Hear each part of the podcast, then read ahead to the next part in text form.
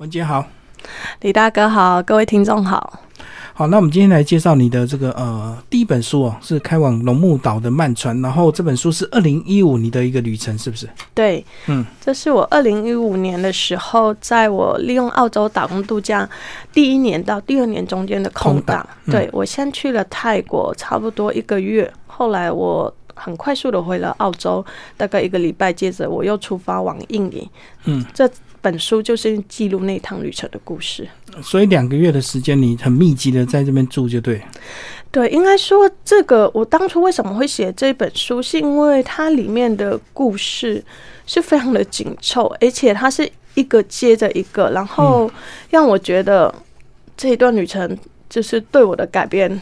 很大。我当初完成了这趟旅行，回到澳洲之后，我朋友说你整个人看起来都变了。嗯，我就说变成怎么样？他就说感觉更放松了。我就说对，那因为在里面我经历了一些事情，那是我以前从未有过的。这些事情对我造成了一些影响。泰国跟曼谷的旅程跟大理比起来怎么样？呃，其实。曼谷的话，它是我是很喜欢曼谷。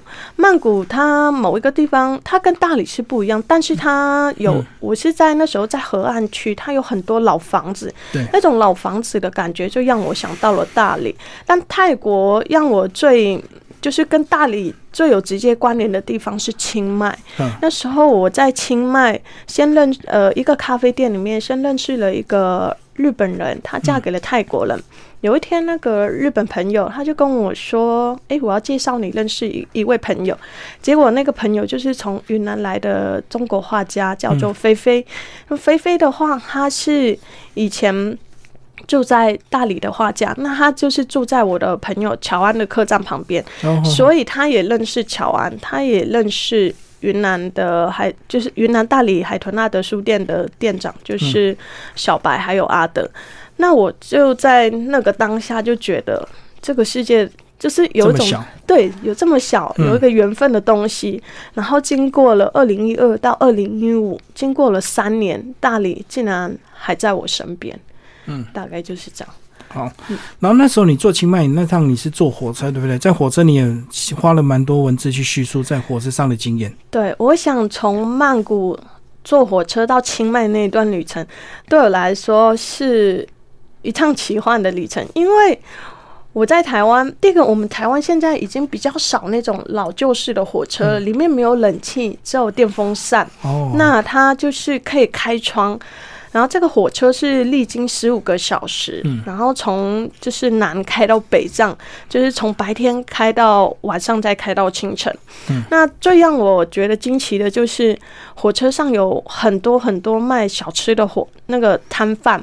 他们不断的在车上走来走去，对我觉得那对我来说是一个很不一样的体验。我从来没有想过说，有点像是在流动的夜市上的感觉，就是有人在卖小鱼干，有卖便当，然后有卖水果，有卖饮料。那你在吃着这些东西的时候，你看着他们走来走去，然后你看着外面，就是呃。泰国的那个风景的变化，从曼谷这个大城市，然后经过了就是田野，再经过了不同的变化，甚至中间经过了大城阿育他呀，然后你会看到一些古老的废墟。我想说，对我来说，从曼谷到清迈的这段旅程，就是是这个整趟旅程最棒的享受之一。你这十五个小时有睡觉吗？几乎没有，嗯，因为太兴奋了。对，可能有闭着眼睛一下下，但基本上几乎没有。这个我在这趟这本书里面开往龙目岛的慢船里面，我坐过一趟这个火车慢车，从曼谷到清迈。然后前年我又坐了一趟从曼谷到清迈一样的慢车，三等车厢。那时候我又有一样的感触，我真的觉得如果大家去。泰国，如果你不赶时间的话，你就坐一趟从曼谷到清迈的慢车吧。中间你真的会经历很多事。我第二次坐的时候，我是坐在一对警察的泰国夫妻旁边，然后他们真的很热情，他们就一直分享食物给我。然后我旁边又坐了一个日本女孩。哦，他们已经很有经验，所以他们就会准备很多东西，就对。对，应该说你不愁，你完全不用担心你会饿着肚子，而且就是每一站他都会有不同的摊贩，然后上车，所以你什么都可以买得到。我觉得单单就观察这些人。你就已经很很享受了，对对对，你会觉得这个国家很有趣，然后看到那种有点老式跟复古式的火车，你会觉得很感动。诶，因为它是慢车，它没有开那么快，所以你同时可以观察车内跟车外的风景。我觉得这对旅人来说是很重要的一部分。可是开到晚上，应该大家还是在睡觉吧？对啊，可是你就晚上的时候。那叫什么？夜深人静，应该说你会听到那种昆虫的叫声，然后你会看到外面的灯火，或者你有时候也会就是稍微眯一下眼，但你会阅读。可是因为相对的安静，所以那个感觉是不一样的。嗯，好，然后我们来讲到龙目岛。龙目岛就是印尼的一个岛，对不对？对，龙目岛其实它就是为了看火山吗？我一开始去龙目岛的时候，我并不知道那里有火山。嗯，我不知道它有印尼第二高的火山，就是林加林火山。那时候我会想要去龙目岛，是因为我在澳洲的时候，我看了我一个法国朋友的照片。我看他的他朋友是去那里冲浪，那看起来龙目岛感觉很淳朴，我就想说，我想要去那样的一个地方。但当我有这样的想法的时候，我对巴厘岛、对龙目岛，甚至对整个印尼，我都是非常的就是一无所知的。所以我去到那里，知道有那个火山之后，就是大吃一惊。然后当我又遇到在青年旅馆遇到室友。他们跟我说，他刚从那个火山徒步回来的时候，我又是更是震惊。我就说可以去徒步吗？他们说可以。嗯，我就说那难吗？他说很难，但是你可以做到。我就去了。可到那边好像沿途都要有懂一些讲价技巧，对不对？因为像你这个参加两天一夜，跟别人参加价钱完全不一样。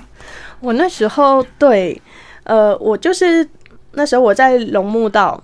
呃，在一个叫呃龙目岛，在那个库塔的地方，其实巴厘岛也有个库塔，是它的就是巴厘岛主要的首都。那龙目岛有一个库塔叫库塔的地方，它是一个冲浪的小村庄、小渔村。那我那时候为了进行我的火山的行程，我就是在街上游荡寻价。对，后来我就走到了一家，我就问他说。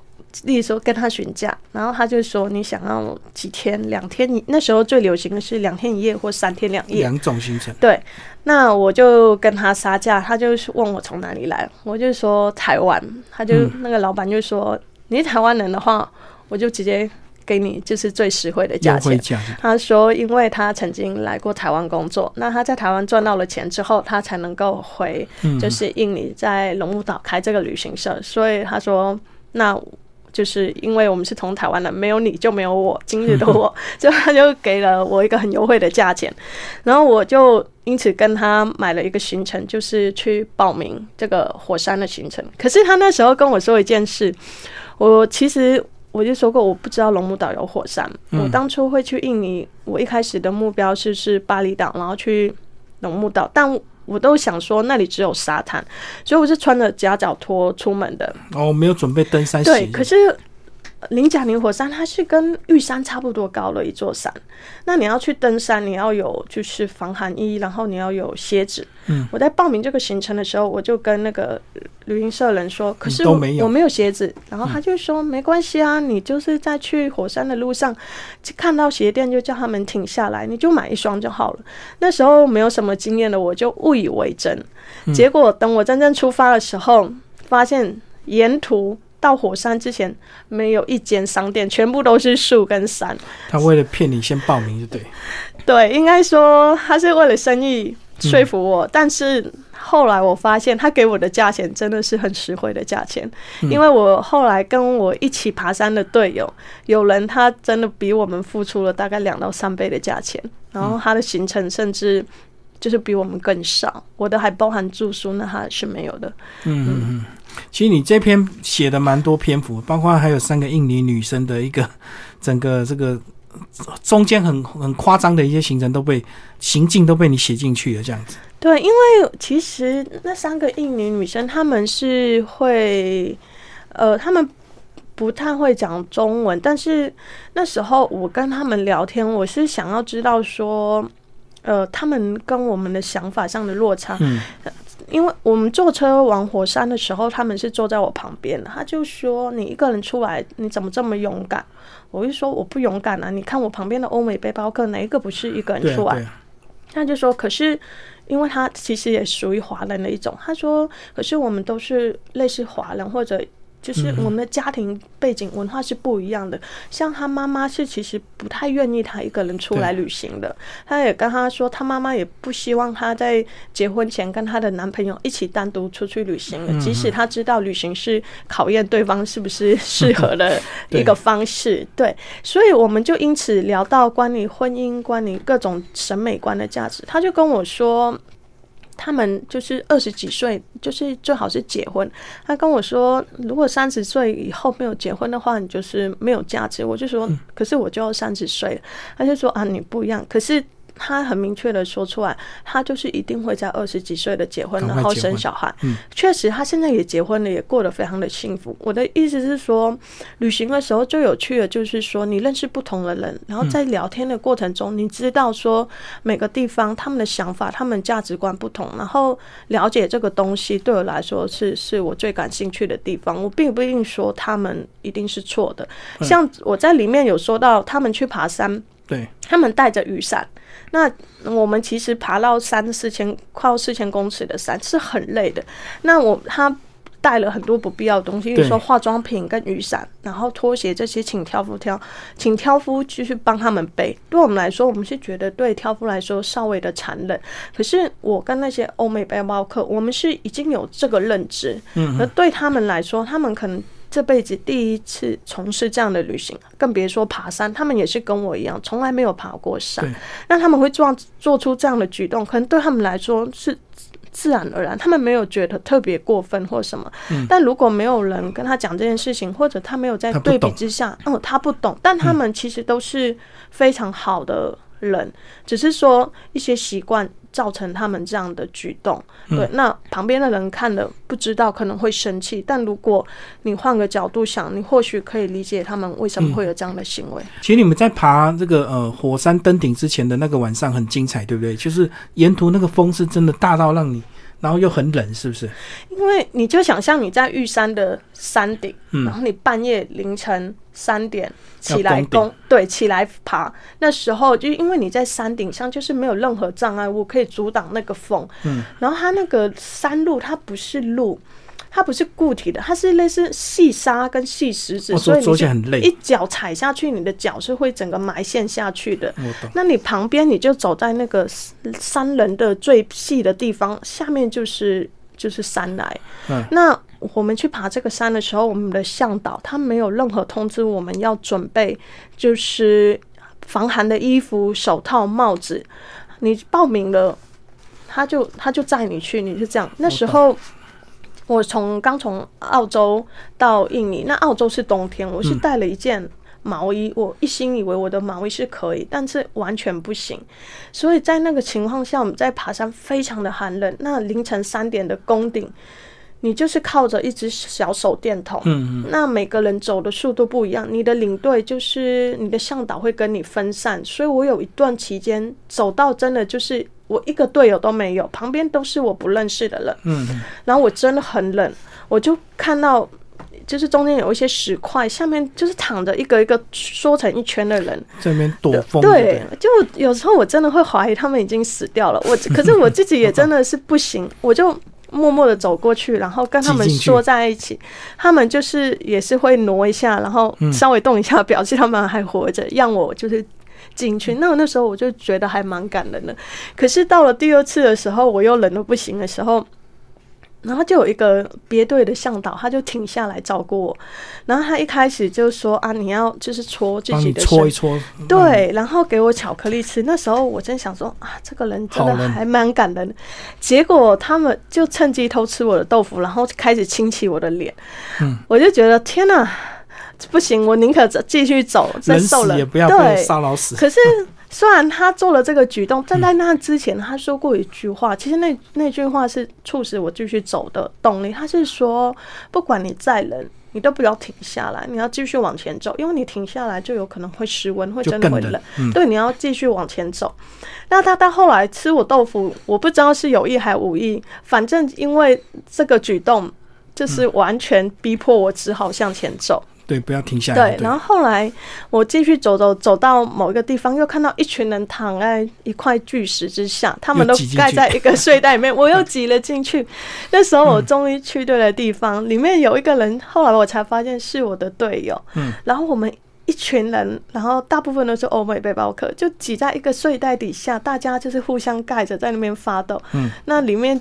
那个带睡袋的人，后来我发现就是我的波兰队友，他是听从了他之前的一个就是同事，曾经先去爬过林贾尼火山，跟他说你要带睡袋，然后他才带了睡袋上去。那他这个举动就拯救了我们很多人。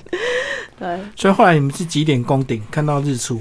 我们后来就我们在靠近宫顶靠快要一个小时前，我们就停下来。我们那时候就先等待。就在那边静静的躺着，等待日出。因为，呃，他们说，就太阳出来了之后，风就会停了。那风停了之后，你再继续往前是比较好的。所以我们是基本上就在那个山壁下面躺着，等等日出。但那时候看到日出的时候，真的觉得非常的感人。有掉眼泪吗？我没有到掉眼泪，但。已经无法形容了。对，你这趟在龙目岛最精彩就是这趟两天一夜的火山行哦。对，应该说那个是有点像是已经挑战到我的极限了。嗯，对我其实不是平时我是会去爬一下，就是台北郊山，但其实就是两三百公尺那种散散步的地方。但我要去爬像这种三四百公三四千公尺，快要四千公尺的山，我的经验不多。我另外一个经验就是在。长山下洱海前，我的云南摆摊人生里面那一趟，那一趟我是去爬到雨崩村，那它也快差不多要四千，可是林贾尼火山其实比雨崩那个更难。对，它是一个路况非常不好，而且是直直的上，直直的下的人。那我们在海拔三千多公尺的地方扎营，那个。情况就是那里的环境其实是比较辛苦的，嗯嗯，想要上个厕所也是完全没有厕所。哦，对你有讲到那个完全要自己想办法就对。对，那那个时候我们在报名的时候，大家都知道这个厕所的问题。我在报名之前，我就问我的一个德国室友说：“那你们在山上怎么上厕所？”他就说：“你问他们的时候，他们就会跟你说。”到处都是厕所，我就说什么意思？他就说自己找一个角落上。对对。可是他说有一些就是向导，他们会比较有良心，他们会拿一个类似帆布之类的围成一个圈圈，让你进去上。那很不幸的是，我那队的向导。我到那边的时候，其实我就忍了一整天没有上厕所。我在那之前都不知道我可以忍这么久。憋这么久就对。对，然后后来我就问他说：“哎，向导，我们要盖厕所了吗？”他就说：“我没有要盖啊，你就自己找一个地方解决。”所以，我就是 自己摸黑自己解决。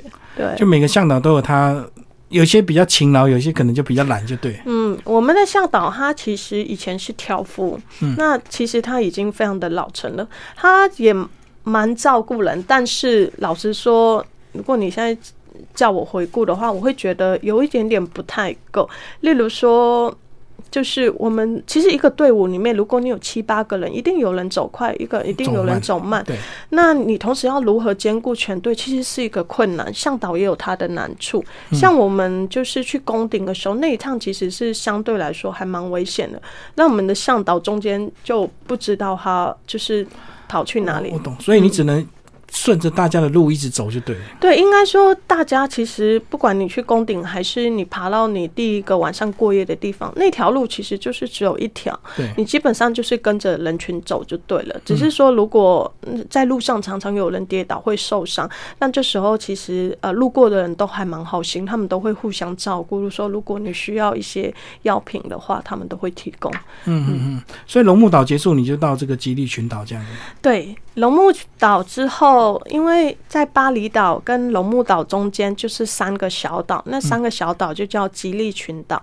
那那三个小岛就是一个像天堂一样的地方，就是水上世界，就对，都是水上活动。呃，对，它那个小岛很小，我待的那个是叫 Gili Air，它是离龙目岛最近的，它是走路号称九十分钟就可以走完了一圈。嗯，这三个岛上面的共同特色就是完全没有任何机车跟汽车，所以在上面只有脚踏车跟马车可以。不然就剩下走路，就是可以步行，所以它是一个非常安静的地方。那上面的话，大多都是旅馆跟饭店，因为是这么小的一个小岛，其实你在上面就是没有多少事情可以做。这对于当初刚刚爬完火山掉了两，就是两个指甲都死掉的我来说，是最好的一个地方。休息就对，对对，嗯，就真的没什么事做。对，嗯，好，那个文杰，最后你要不要讲一下你现在的现况？我现在的现况，我现在还蛮幸运的，就是我现在在呃非洲的查德当翻译，这对我来说是一个应该说是旅程的延续。我去年就是从嗯辽国，然后跟婆罗洲旅行回来之后，我就得到了目前这个工作机会，嗯，所以能够踏入非洲这块大陆，对我来说。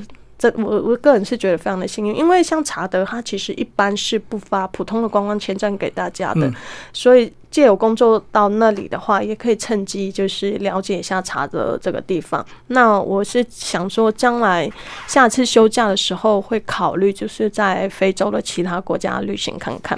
你在那边做法语翻译，那你你的资历也没有提到你跟法语为什么有有什么关系？其实我是呃中央大学法文系毕业的，那我毕业之后就是曾经在就是台湾唯一的法文书店信鸽法国书店工作过三年，后来之后来我就是呃暂停了，然后我去了澳洲打工度假，那现在再重回就是跟法语相关的这个工作的话，比较像是回归老本行。法语书店要用到法语啊，跟法国老板吗？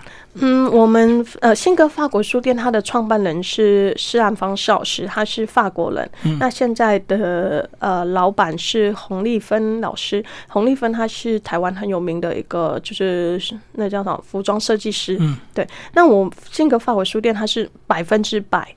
就是法文书，那我们其实呃每一年都会跟法国在台协会就是举办法国馆的书展，所以里面还会常常邀请来自法国的艺术家、作家、音乐家，那举办各种不同的就是讲座活动。那我们订书都是跟法国往来，所以法文的话基本上就是是一定要的。好，今天非常谢谢我们文杰为大家介绍这本书啊，《开往龙目岛的慢船》，然后沐风文化出版，谢谢，谢谢大家。